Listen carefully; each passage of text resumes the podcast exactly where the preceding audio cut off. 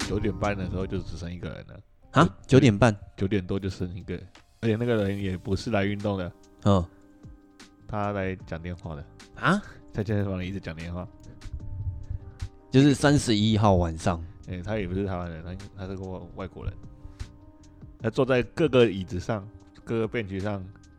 然后开着视讯跟他的另外一头在那边讲的，也不是啊，运动健身房里面不是不能开录像吗？没人阻止他，禁止拍摄，而且现场也只有他一个。啊嗯，对啊，聊一聊，聊不够刷卡出去，站在门口继续聊。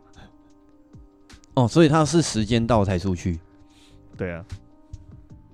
也是蛮妙的，外国人，应该是中东人呢，看起来。哦，我昨天晚上基本就没课啦，就是跨年期间，原本的课程都往其他地方、往其他时间调。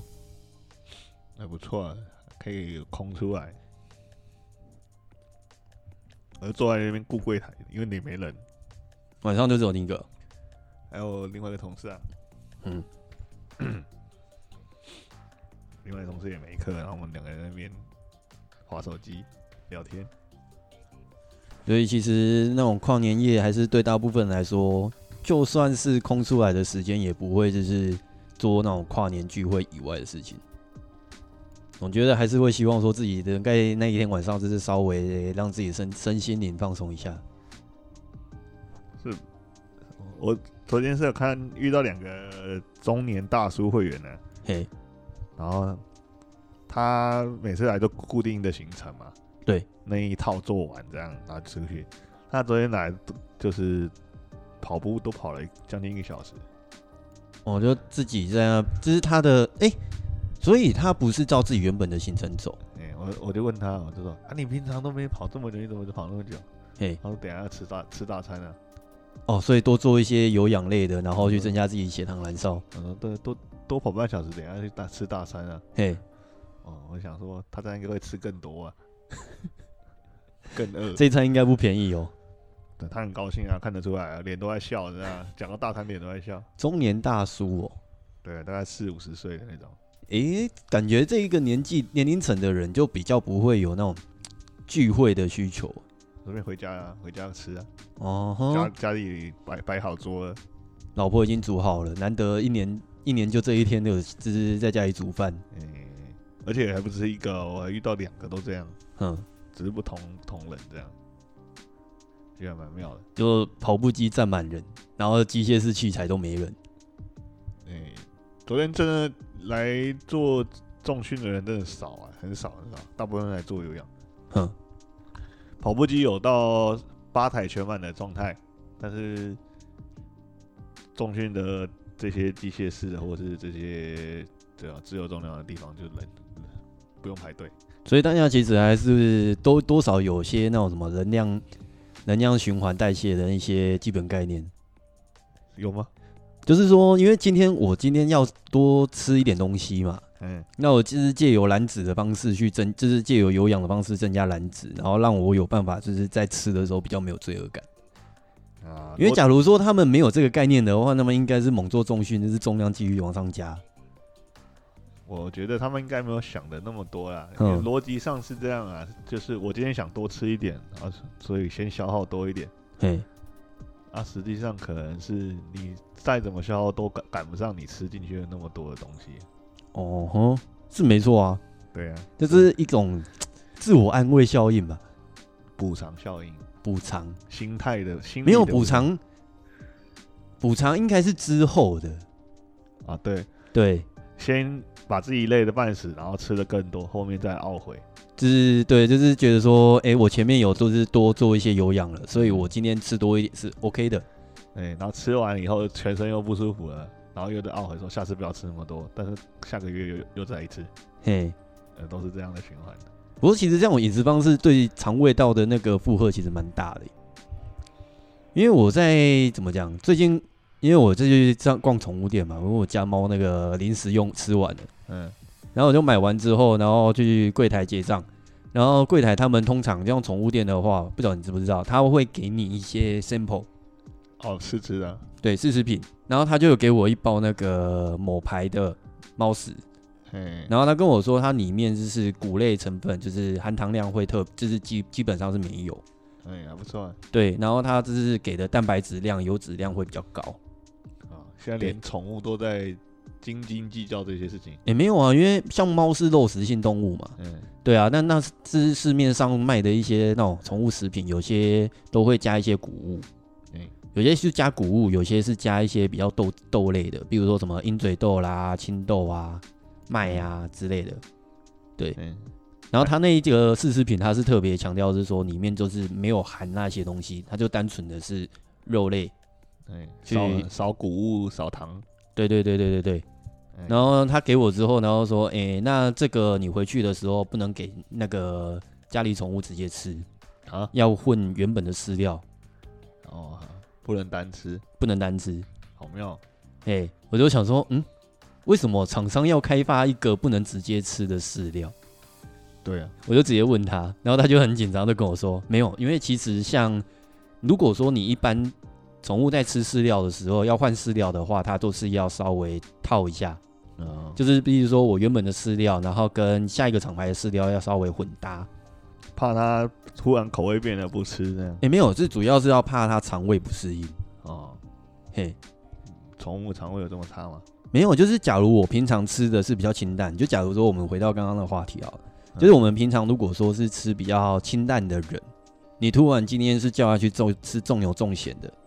嗯，他的肠胃会比较不容易适应，就很容易会有拉肚子拉的肚现象子。。对，所以嗯动物也需要这个过程。动物也需要过程，然后人类也是一样。哎所以像如果说像那一种就是平常就没有什么在吃大餐的人，嗯，那如果说你今天突然是跟别人去做聚餐，那去聚餐，然后平常比如说可能他是吃素，对或者是说吃比较清淡的人，然后你今天去吃那麻辣火锅，那肠胃一定会不舒服啊。对，拉到屁股都会辣这 样。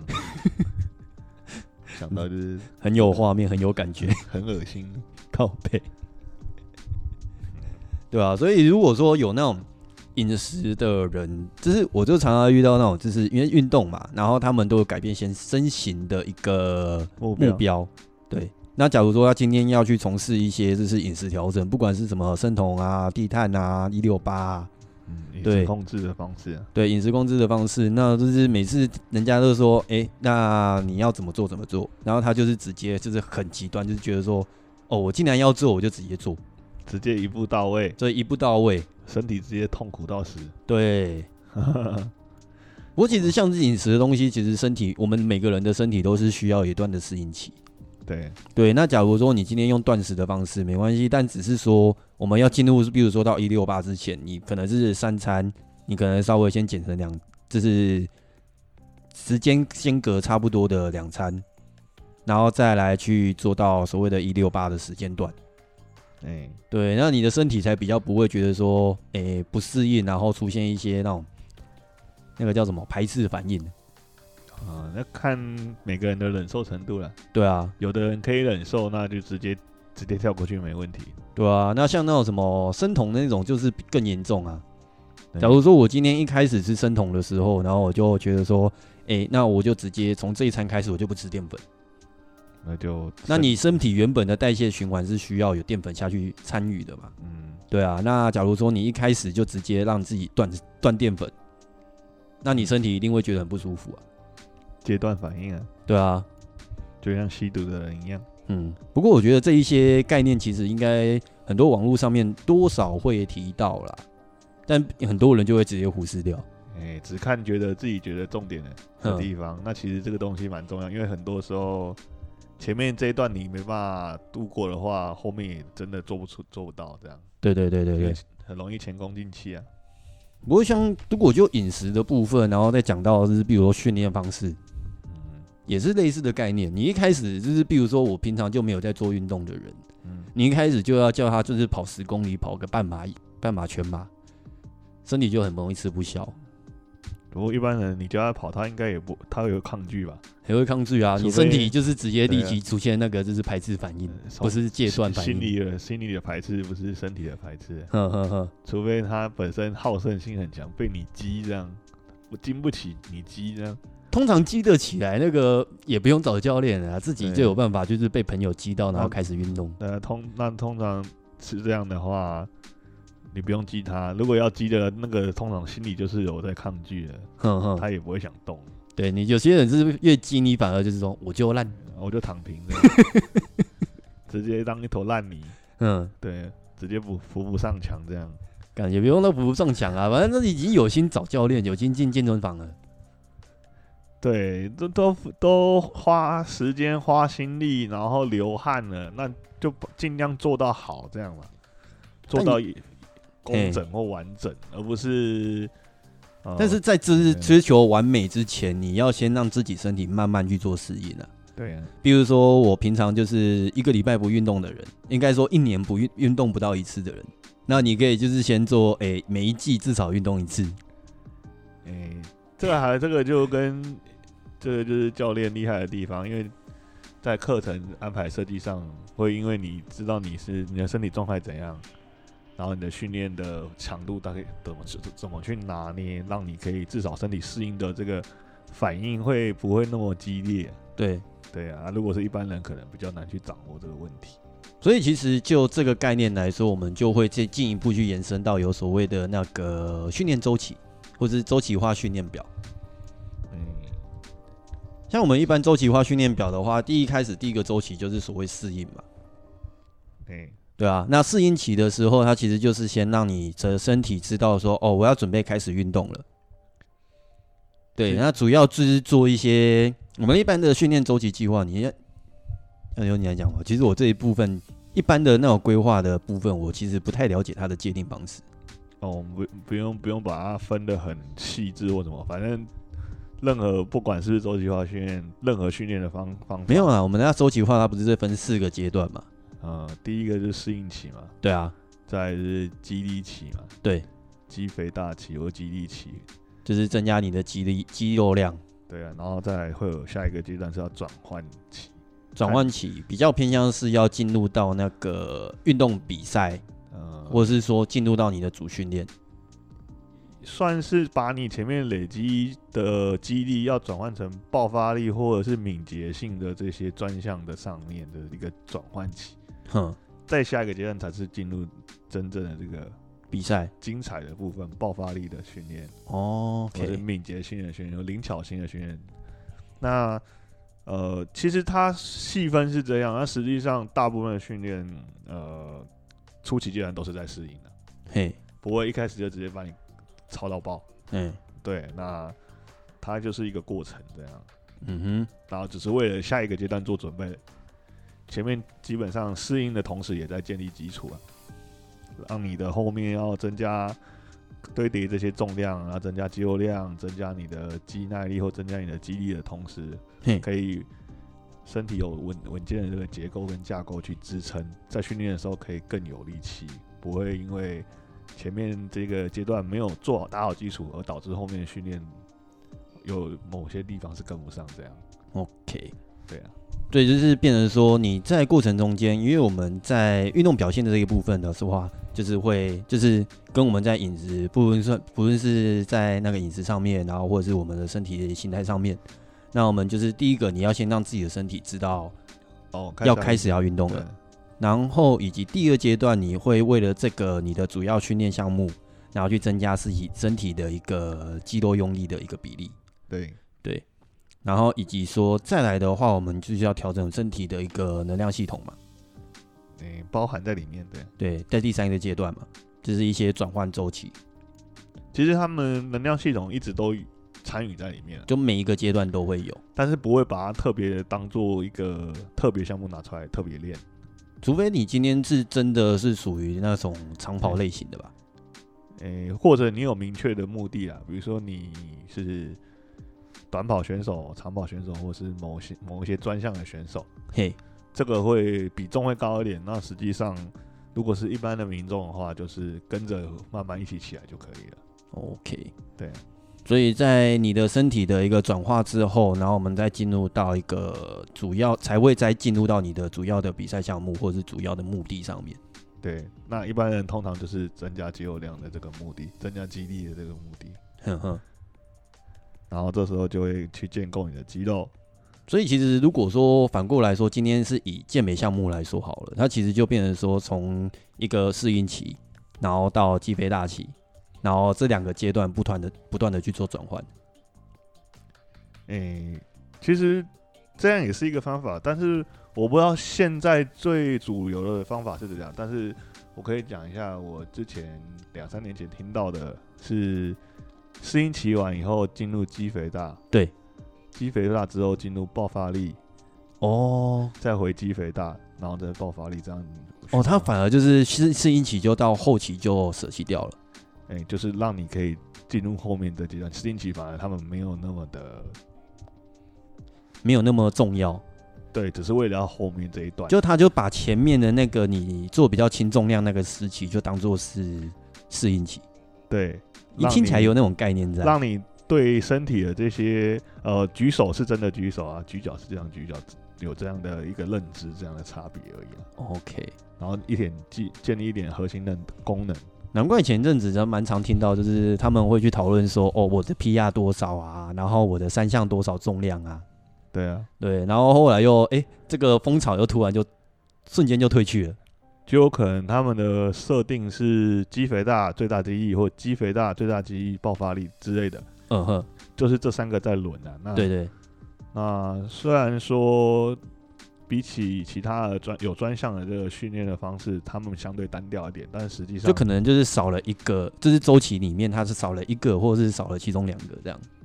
对有三选一或三选二、三选三都可能。哼嗯哼。对啊，通常他们是这样在轮的。 OK OK，好，那应该其实像周琦的时候，我那个时候听到有另外一个项目，就是说我在比赛结束之后还会再加一个恢复期、啊、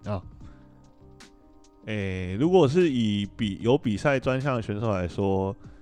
你这个训练上的安排又会攸关到他这个选手的休赛期间的训练跟呃在比赛当下的这个期间的训练。嗯，就是赛季季后，对，比如说像球员啊，嗯篮球员、棒球员这些，他们的安排方式的强度也会有不一样。对啊，那大就部是分基通常都是减量训练啊。对对，通常在季中的时候的训练量会少一点，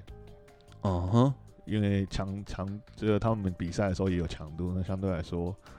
假如我今天为了要增加自己的身体体能状况，去增加我的训练量，但是在比赛期间，我可能的比赛的成绩就会变差。对，通常他们的训练量在堆高儿童的的情况，通常是在休赛期间啊，或者是要开开季之前哼，这段时间，不会在季中的时候啊，哦比赛的阶段这样。所以其实这些运动员在训安排训练目的上是要配合球技，然后配合他们跟时间抢抢时间这样。嗯哼，对，不像这一般的人，一般民众的话，就相对来说好安排一点，简单一点。因为你的那个生活模式，它就不是为了比赛而存在。对，不用追着时间跑，你就是稳稳稳扎稳打。我讲到这个，其实就会变得说，哦，就蛮严肃的。 啊， 就是比如说，今天是那种专业的训练运动员嘛，嘿那他为了要去取得一些积分，哦然后或者是要取得一些就好是好大的比赛的一个资格，然后他就是为了这些，就是过程中间理论上应该是要为了最后那个比赛而去做训练。理论上，但其实他中间为了得到积分，然后多加了非常多的赛事，然后他需要为了这些小赛事去调整他的训练周期的一个计划。嗯，应该是他比赛之前就先调整到最佳状态了。嘿，然后在这个比赛的这这个期间，他们就是要维持着在这个状态就好了， OK，不用再往上，因为也上不去。嗯哼，到比赛结束之后呢，那你听起来就是他们一直都维持在一个非常高压的状态，啊，所以他们压力很大。对吧、然后如果中间有受伤，就整个就很麻烦。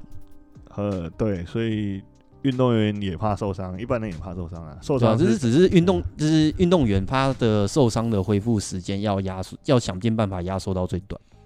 对啊呀、那一般人的话，你还可以去重新去调整结构，然后去重新，就是有足够的时间让你的肌肉啊、韧带啊、关节去做恢复。对运运动员有成绩上的压力，时间上的压力啦，对啊，比起一般人更加的压迫一点。嗯哼，那我一般人的话，就相对来说比较轻松一点。嗯哼，对。好啦，那应该也差不多在该进入我们今天的放大镜单元了。嘿，嗯，我们今天放大镜主题是什么？我们要介绍两个呃背拉，背部的动作，嗯，虽然说是背部啊，那实际上就是滑轮下拉跟我船们这次是以滑轮的这个方式，然后下去做训练，对，一个是从上面往下拉，一个是从前面往后拉，或者是由下往上拉。那不太一样吗？因为如果滑轮的话，所以滑轮的话，有可能就是各位听众有可能在健身房里面都稍微会看到，绳索啦，对所谓的 cable 或是绳索，嗯，通常讲绳索，然后上面都有一些轮轴，然后以那种轮轴，然后去调整你的一个动作角度。好了，像在健身房里面的话，我们通常会看到有所谓的 cable 嘛，然啊后是以绳索的方式，然后去调整你的一个训练动作的方向。那其实 cable 如果硬要讲 cable，大部分机械式器材都是 cable 啊。机械式器材哦，也是可以这么说吼，因为他们都是以绳索的方式，然后下去对引导你的肌肉运动的方向。嗯啊，我们今天讲的这个 K 这个绳索的机台呢，是是有特定的，对，它就比较没有说像那种一般机械式，然后它就是会帮你把你的身体关节角度固定住。哎、对。那我们今天讲的是第一个是坐姿滑轮下拉，坐姿的滑轮下拉，对，还有一，好，先介绍滑轮下拉好了。嗯，那就是第一个以我们会面朝这个机台嘛，然后脚会膝盖方面会帮你固定住，它就是坐在，就是让你的身身体呈现一个坐姿的方式，然后以及它会有一个海绵垫、对，海绵滚筒，然后它会去将你的双脚、大腿的位置去限制住。对，卡对住这样，那像在它的那个滚筒的限制，它主要就是为了要去增加你的下盘的一个稳定性。对，对，那因为像坐姿的话，它就是滑轮下拉，它的主要目的是要增加你的后背肌力的使用比例嘛。对，对，所以当如果说你在做一个后背的力量，它比较偏向是身体的上肢的动作。没对错，，那在上肢动作的操作期间，你如果说你的髋骨以下，就是动作越稳定，然后越限制说它的一个活动的话，那你在上半身操作上面的比例，就是用力的比例就可以增加一些。对。嘿，那通常我们握有分成正着握，就是掌心朝前跟掌心朝后反握。嗯哼，那大部分人练的练的方式都是正握比较多。正握比较会比较被推广啦。对，那握的这个距离也有差哦，握越宽会让你的这个肩胛骨相对越不不好去掌控。嗯，那对于对于你的这个身体的掌握度要稍微高一点，再握宽一点会相对来说比较去刺激得到你的背部。嗯嗯，那握窄一点的话，会导致说让你的二头参与的更多，然后背部的参与的这个比例会变少一点。嗯，其实像坐姿滑轮下拉，大家可以去想象，它其实就有点像是我们在做单杠训练。对对，那像单杠训练的时候，我们就是要把整个身体的重量向上引导嘛，嗯就是用你的后背的肌力。那像我们在单杠的时候也是有分，就是宽握跟窄握。嗯对，那假如说你在做宽握的动作的时候，那就会比较能够带动到我们所谓的后背的一个背阔肌的一个力对肌肉力量。因为当如果说你的下拉的动作，你的双手的间距就是宽度越宽的话，它比较能够就是像刚刚叶宁教练讲的，就是它会带动到你的肩胛骨的下旋，对对外旋或下旋，嗯然后它会比较容易去引导到你的背阔肌在动作期间的一个力量的使用。对，在做的动作的时候有几个点可以注意。我们在做引体向上的时候，是把身体拉靠近这个握杆；嘿，那做滑轮下刚好相反，是嘿把握杆拉靠近我们的锁骨或下巴。对，对，那在于这个身体的呃角度上也是有一定的要求。有的人会常常做做这个动作的时候，身体太往后躺，导致说哦身体呈大概呃四十五度角。可再是高一我们点就是正常来说坐姿的时候是与地面垂直嘛，或是稍微后仰大概可能是五到十度左右就好。八十度角、九八十五度角都是可以接受的范围。对，那那个主要是要八十度角是往前诶、是吧？啊对啊，哦感觉应该是往稍微往稍微往后吧，一百一十度角。也 OK 啦。对啊， 啊我不能从后面算，是不是？啊，我不能从后面算。这感觉觉应该是我我身体往前正前方这边是九十度啊，嗯啊，然往后，感觉就是应该就是因为我的身体在这边嘛，嗯，对啊，那你的身体是稍微往后仰的状态，好，啊那就是往后仰的状态了。嗯，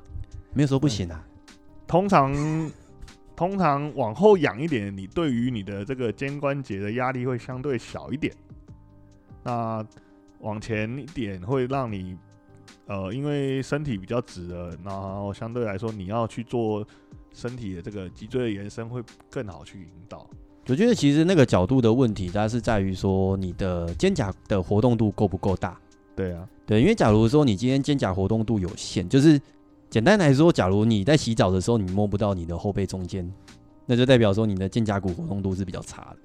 对，对，简单的评判方式。所以，假如说你今天在做滑轮下拉的时候，你身体越没办法是垂直下拉，那其实有可能就是代表说你的肩胛活动度是比较差的。哎，活动度不够，或对者活动不太好。对，所以你的身体越往后仰，那有些人是在动作上面会觉得说，哎、这个动作我做的会不舒服，然后越往后，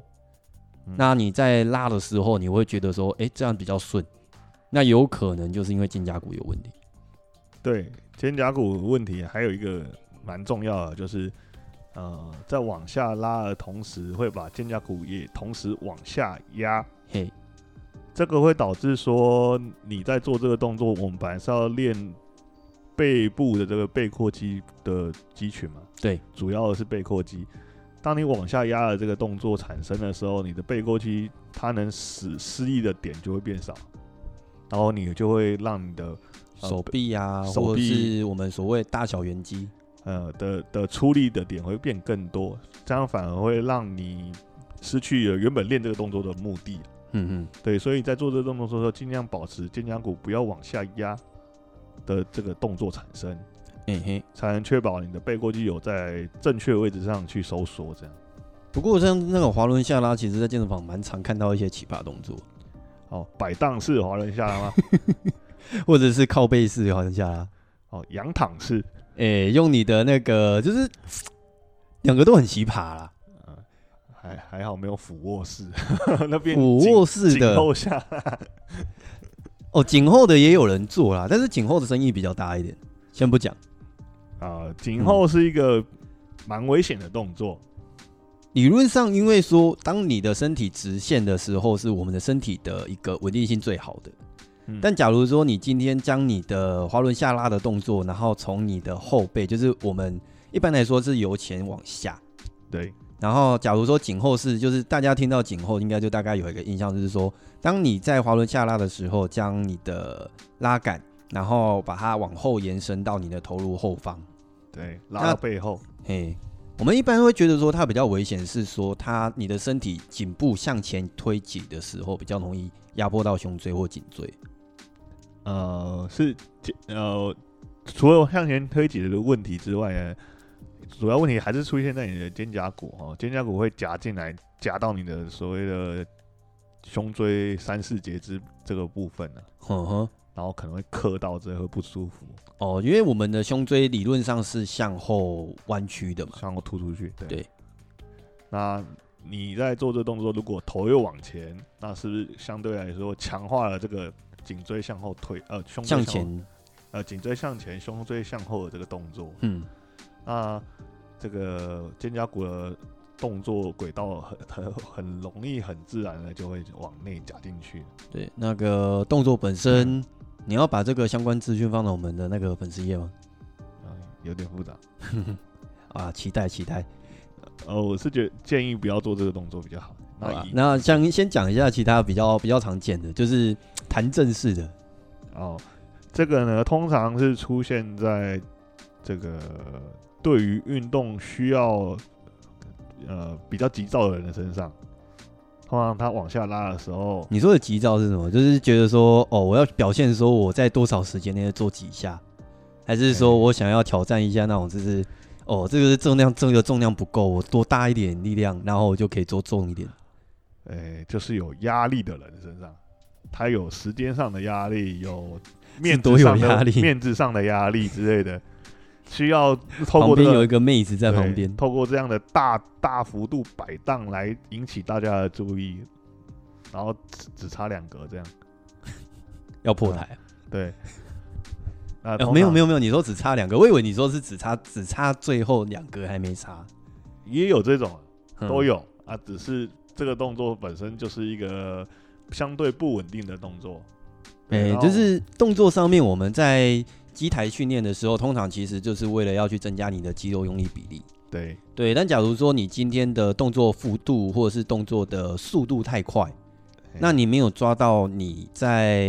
比如说我们今天讲的是滑轮下拉好了，对，假如说你今天在滑轮下拉的期间就是速度过快，那你没有张招到你想要训练的背过肌的力量嗯，的话，那其实它的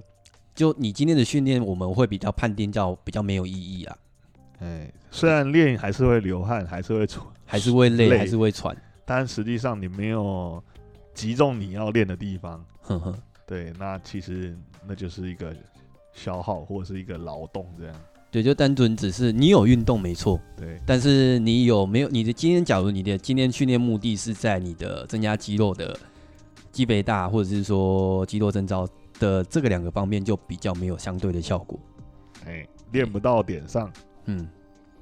嗯，对，所以说在动作上面，我们说的是那种就是弹正式的训练方式嘛。对，哎任何动任何动作都有办法加入弹正。对，但是弹正的话，通常我们也不是不会放在训练课表，但是对通常是你对身体的掌握度比较高的状态下，你嗯我们才会编排进去。如果对，如果身体掌握度不够高，还硬要这样做，就变小丑。或者是容易受伤了。哎，对，对，除了搞笑啊，还增加风险。还有另外一种就比较偏向常常会看到老人在做的，哎呦，就是后仰式的背靠靠背式我觉的，得老人最有创意啊。嘿， 对，没有歧视族群，没有歧视，没有歧视，我是发自内心的敬佩。嘿，对，没有，因为很多老人他们其实自尊心比较强啊。嗯，有时候我会这么解释，就是觉得他们他们觉得说，哎、旁边看到一些年纪比较轻的，或是比较有在练的人，他们在做这个动作的时候，他觉得说，哎、他能做，为什么我不能做？然后他就觉得说，哎、他是这样做的啊，但是他呈现的方式就不一样，哦，他想模仿，嘿，但是没没模仿到位，对，然后就变成说一些很奇特的姿势，加入自己的编排的舞步，对，就变成他自己的了。就比较常看到就是说在滑轮下拉这个动作里面嘛，然后他会去做一个，诶、就是身体用身体后仰去增加他下拉的幅度，啊，他对他的手肘没有往下带，手肘还是向前就是伸的。对对对对，有可能是伸直的，或者他一开始站就是在拉那个拉杆的时候，他就直接把它带到他的可能是胸前。嗯，对，然后他就一直维持在胸前的状态下，用后背后仰的方式，嗯，去将你的下拉的动作用后背，我就是我就会讲说是靠背，那、嫌你们椅子不够长，嘿嘿，躺下来不舒服，这样 躺下来不舒服。会悬空，他不他会觉得危险。对，嗯因为像这个动作的话，大家就想象是说我坐在椅子上面，然后脚是固定的， 对那我再用借由说身体仰躺的方式去把我们的那个拉杆去增加它下拉的幅度。对嗯，那你就是可以想象说，当我的身体后仰的话，那变成说我的主要运动的位置就不会是在我的后背，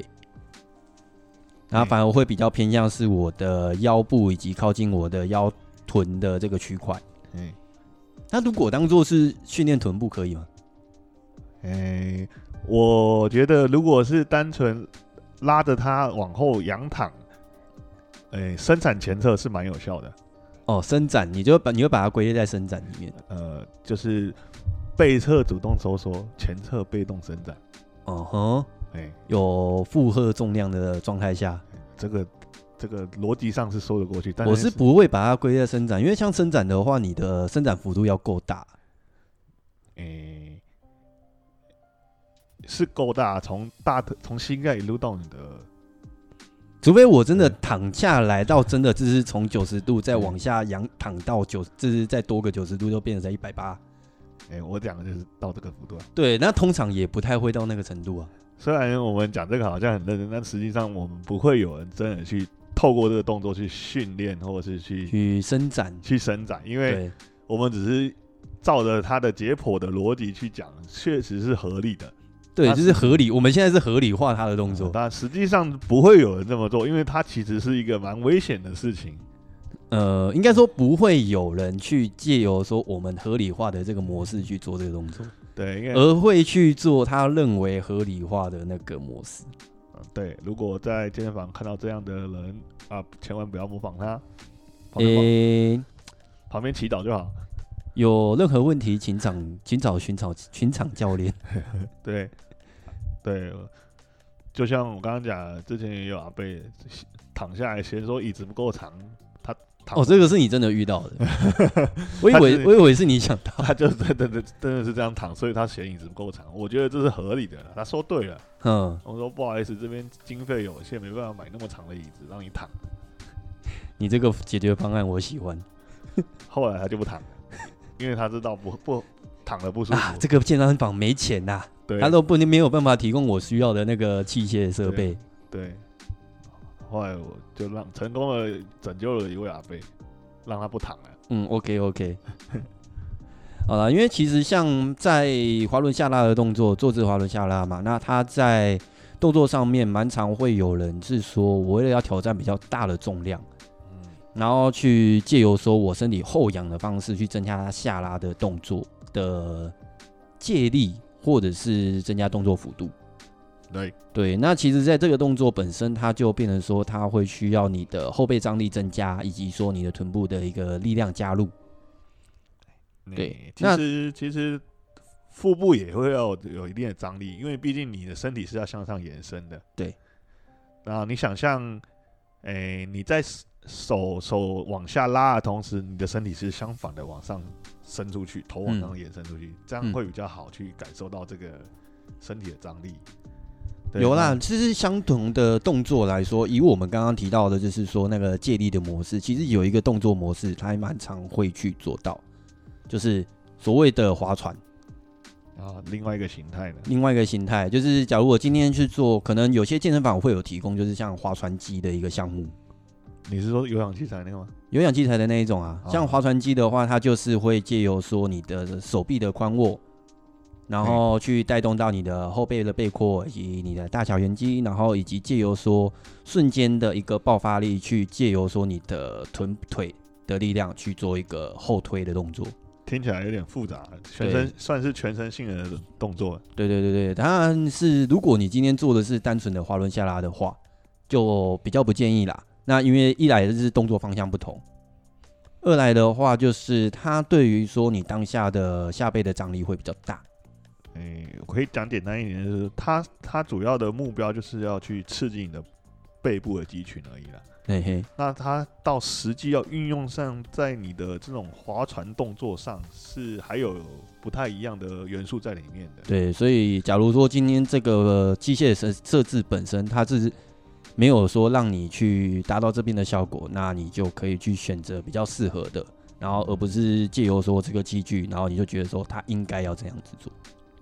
诶、哎不是说我今天想要划船划快一点，我就狂练背，就会划得快一点。对，那其实是身体的一个联动的机制。哎、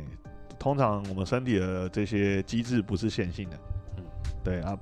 如果我不是线性，你用线性的方法练，会反而会出现更多的问题。对，所以尽量不要做太多借力。那我们再介绍下一个动作，哎、其实都介绍完了，划船也进去了，坐姿划船。对啊吗？你不是要你刚刚说的坐姿划船不是是有氧的吗？没有啦，划船刚刚那个是有氧的，但坐姿划船的动作其实也差不多，只是差在那个椅子不会动而已。哦，那我们讲几个小提示。坐姿划船跟滑轮下拉的差距嘛，也不用啦，就讲一个坐自划船该注意的点就好了。该注意的点哦，其实坐姿划船，它会比它也可以是以宽握的方式去做，也可以是窄握的方式去做。当你的双手是掌心朝上或掌心朝下的是掌面的动作，它都有不同的训练方式。那就其实就看你当下的训练目的是什么。对，对，然后只是说在坐姿划船，它对于说你的核心张力的要求就会更大一点。对，对，因为像如果说今天的动作本身是由上往下的滑轮下拉，那它对于核心的一个压力就相对比较小一点。嗯，对，那比如说我说的核心压力，应该是指说对于你的脊椎的一个负重本身，诶、差不多由上往下啦，哦，由上往下跟由前往后。因为像坐姿划船的话，通常你的重量的位置它会设定在你的身体的正前方。嘿，对，那假如说你正前方有一个重量将你的身体牵引过去，那相对你的后背的张力就会比较大，以及说为了要去平衡你后背的张力，那你腹部核心的力量就是前后的一个平衡就比较需要再多注意一下。没错嗯。然后有几个关节的位置很重要哦。第一个是肩胛骨的位置，第二个是你肱骨的位置。哦，很多人在这个做这个动作的时候，在从前面往顺着这个线的这个延伸往后拉的，往身后拉的同时，会为了要让这个手把可以更贴近自己的肚子，哎，然后把自己的这个手肘向外打开，或者是把你的胸往前推，胸往前推其实没有那么的致命，或嗯，者没有那么的夸张。对，那主要是，如果今天你在往为了要让让这个手把可以更贴近你的肚子，把你的手肘打开，这会造成说你的肩肩膀往下压，然后会让你的一样让你的这个扣背肌没办法更有效的参与这个动作。嗯，那我比较建议就是在做这个动作的时候，你你的这个手肘的轨道啊，尽量也是在同一条直线上。就算靠近身体的时候，要尽量夹进靠近身体，会嗯让你的背部可以更收紧，收得更进去，然后让你的肩膀的高度不会因为你手肘手肘打开而往下压，造成你的背部没办法有效的参与。 ，OK。对，那还有什么要注意的吗？还有要注意的吗？我觉得其实像滑轮，就是那个滑轮下拉跟坐着划船有另外一个差别，就在于说，因为你的重量位置是从上往下，然后改成由前往后。嗯，那其实，在动作上面的力量参与会除了背阔肌之外呢，就会比较再多增加我们所谓的大小圆肌的位置，对然后以及说你的后三角的一个肌肉力量。嗯，然后坐姿划船也会有往后躺的问题。对有的人，但是这边的往后躺可能就比较符合他的动作表现了，嘿 可是训练的时候还是尽量避免。对，因对，为毕竟他的椅子不会动。因为毕竟往后躺这个腹部的这个张力要够强。其实像刚刚我提到，就是说为了要将那个握把往胸口拉的这个动作，嗯然后将你的胸椎往前推出去。嗯，对。那其实这个动作其实也有一点类似的概念，就是说，当你的胸椎向前推的时候，那你的后背的张力会增加，那你的腹部的张力就会减少。嗯，对。那其实也是减少你的前后的一个平衡的一个比较有一点风险的动作啦。呃，就是在创造失衡嘛。对啊，对啊，对啊。 我想说你要讲那个有一个练肩膀的动作是从下面往上提起来这个动作，哦、就是比较偏向是所谓的飞鸟的动作吧。哎、窄的这种。嗯，那如个果之后再讲啊。 如果你在你做自滑船躺下来的话，也会变类似的动作。躺下来哦，然后啊一，直对。对啊当，如果说身体越后仰的时候，那你的动作方向就会改变，啊就越来越歪了。就越来越歪，就是嗯从就是你的动作模式就会变得越来越多面向。对，所以如果你今天想要有效的刺激你想训练的这个背阔肌的部位，或者是肩膀后面这些大小圆肌的部位，那第一个要注意你的身体的这个角度，不要让它躺太多。然后再来就是你手肘跟肩膀的位置，嗯哼，不要让它开叉，或者是不要让它乱跑掉。哎、然后这样就可以有效的确保你的动作范围内，你的背阔肌可以有效率的去参就与。是你要训练的肌肉本身它的参与度也比较多一点。对对，然后以及说每个动作它其实都会参，就是会影响到你的身体结构上面的一些问题，所以尽量不要自创招式啊。诶、自创没关系，但是还是要有根据一点。就是在有根据之前，不要自创招式啊、对，或者是你可以找现场的教练讨论一下你的绝学。绝对绝对不要看到奇葩的招式就拍照上传打卡，然后听起来好像有送东西一 样。拍照上场打卡是要送什么？送大家的那个点赞按赞。嗯，送英巴迪两英巴迪一次这样。好啦，那应该今天的节目到这边也差不多啦。嘿，嗯，还有什么要补充的吗？嗯，没有，嗯啊，今天是我们二零二二年的第一集吧？呃，一对百啊一百一十年一月一号，录的当下，对，嗯，好啦，那就在这边祝大家新年快乐啦。新年快乐！好，那我是马克，我是燕宁，好，那我们下堂课再继续啦，嘿，诶，拜拜。拜拜。